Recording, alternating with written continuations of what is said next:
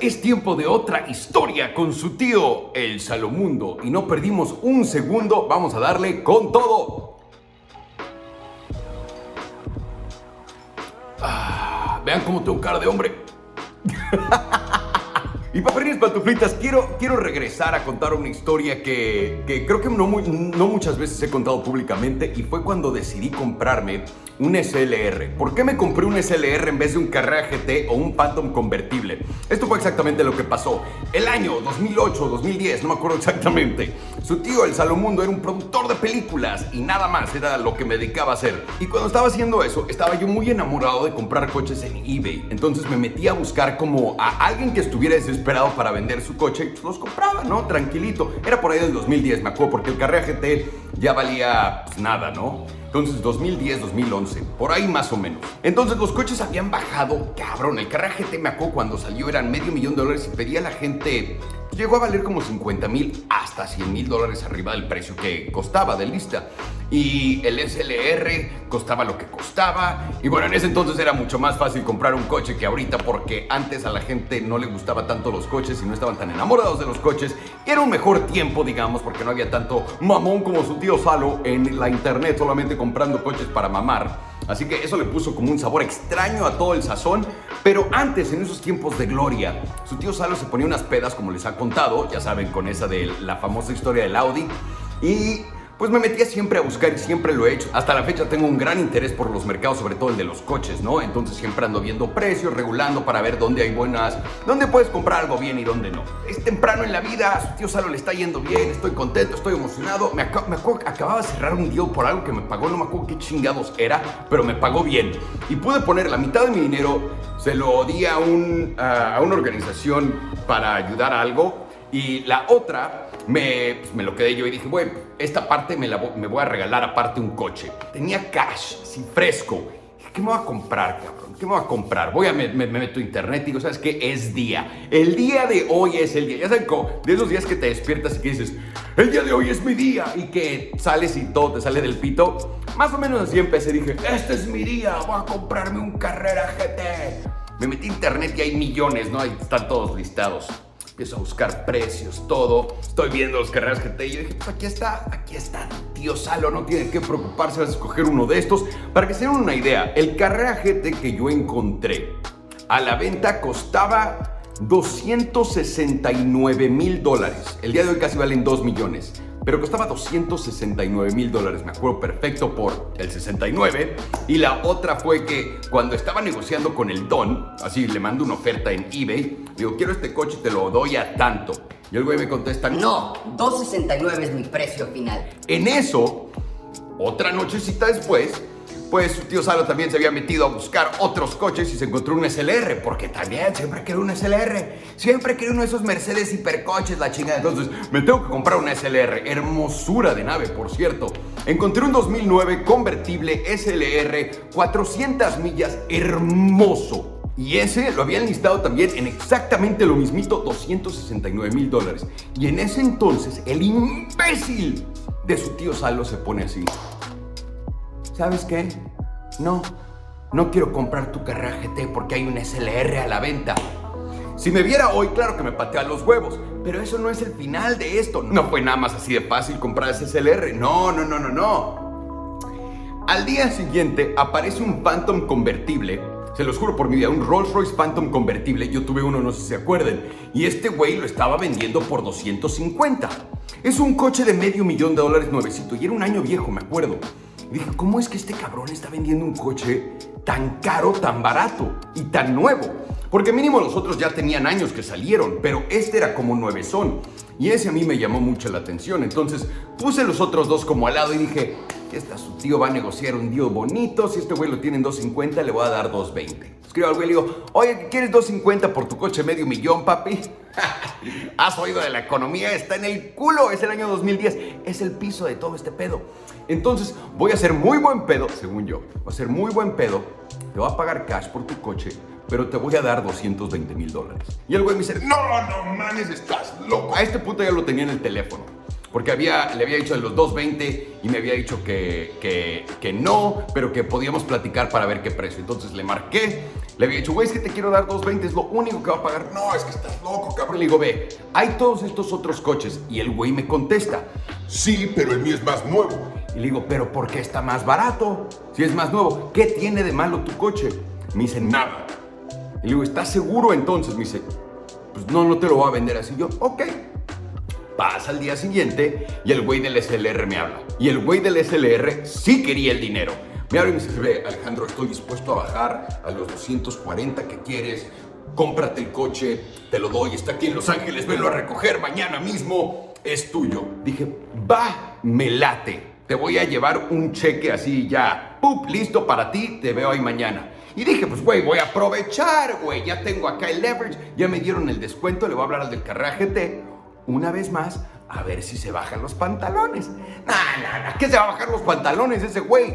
Nada, nada, ese güey me la quería torar como el día de hoy con mis Porsches. Ah, ese güey me la quería dejar entera.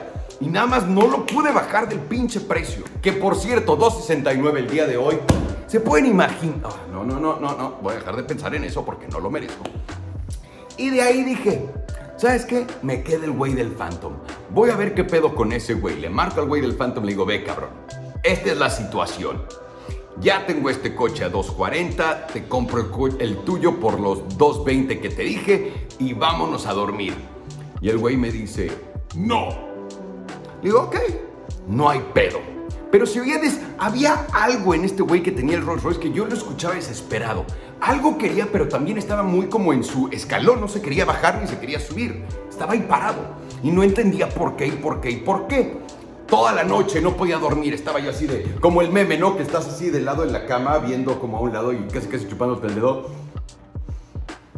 Estabas bien en la noche, mi vieja. Pues, ¿qué estará pensando este güey? Me estará poniendo el cuerno, Pero yo, no, no, no, no, no. Lo único que estoy pensando es cómo gastarme mi dinero, mi amor, en una pendejada que vas a odiar. Así que no te preocupes, esto es todavía peor. entonces, toda la noche por el pedo no pude dormir pensando, imagínense, mis problemas en ese entonces eran hermosos. Era de, ¿qué, qué, qué me voy a comprar entonces? ¿Será el SLR? ¿Le pago más al del Carrera GT? ¿O voy con mi corazonada y le hago caso al del Rolls Royce?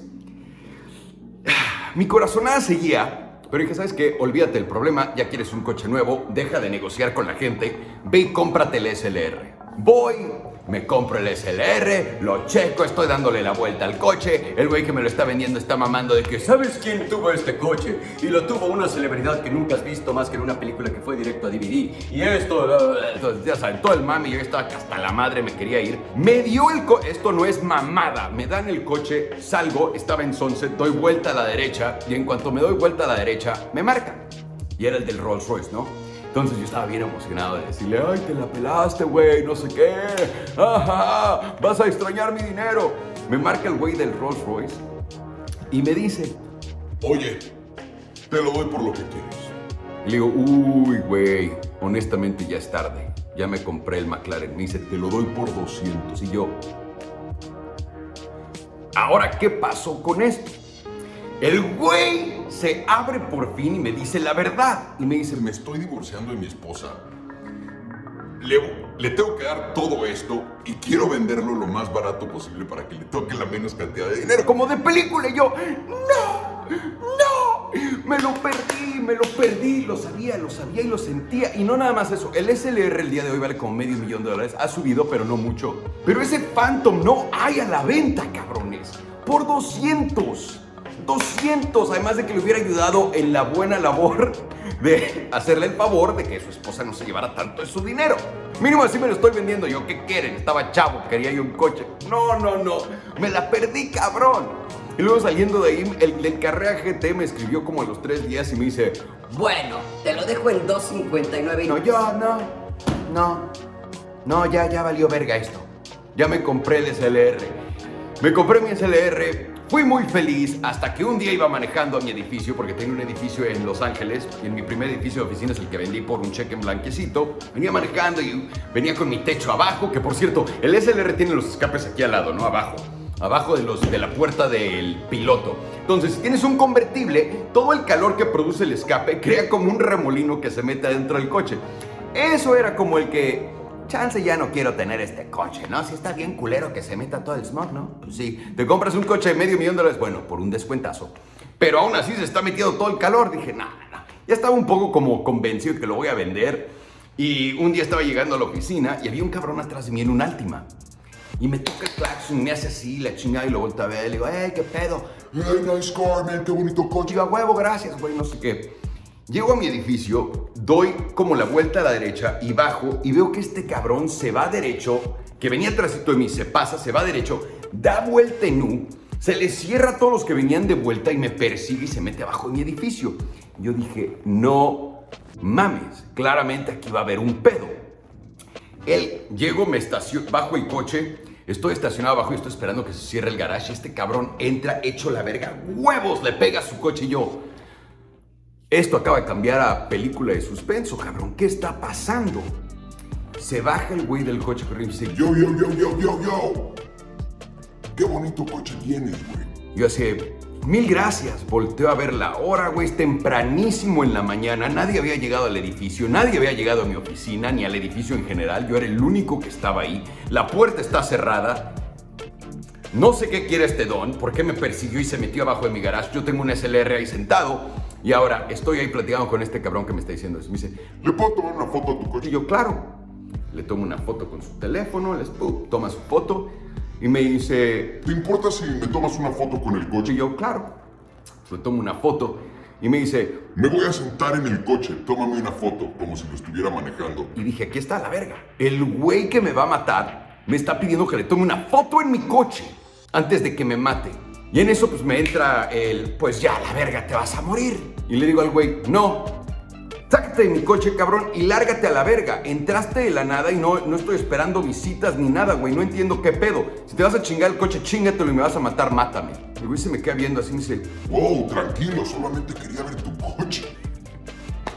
Ajá, ajá, ajá. No mamen, cómo me cagué. Ha habido pocas veces en mi vida que él ha visto así de cerca.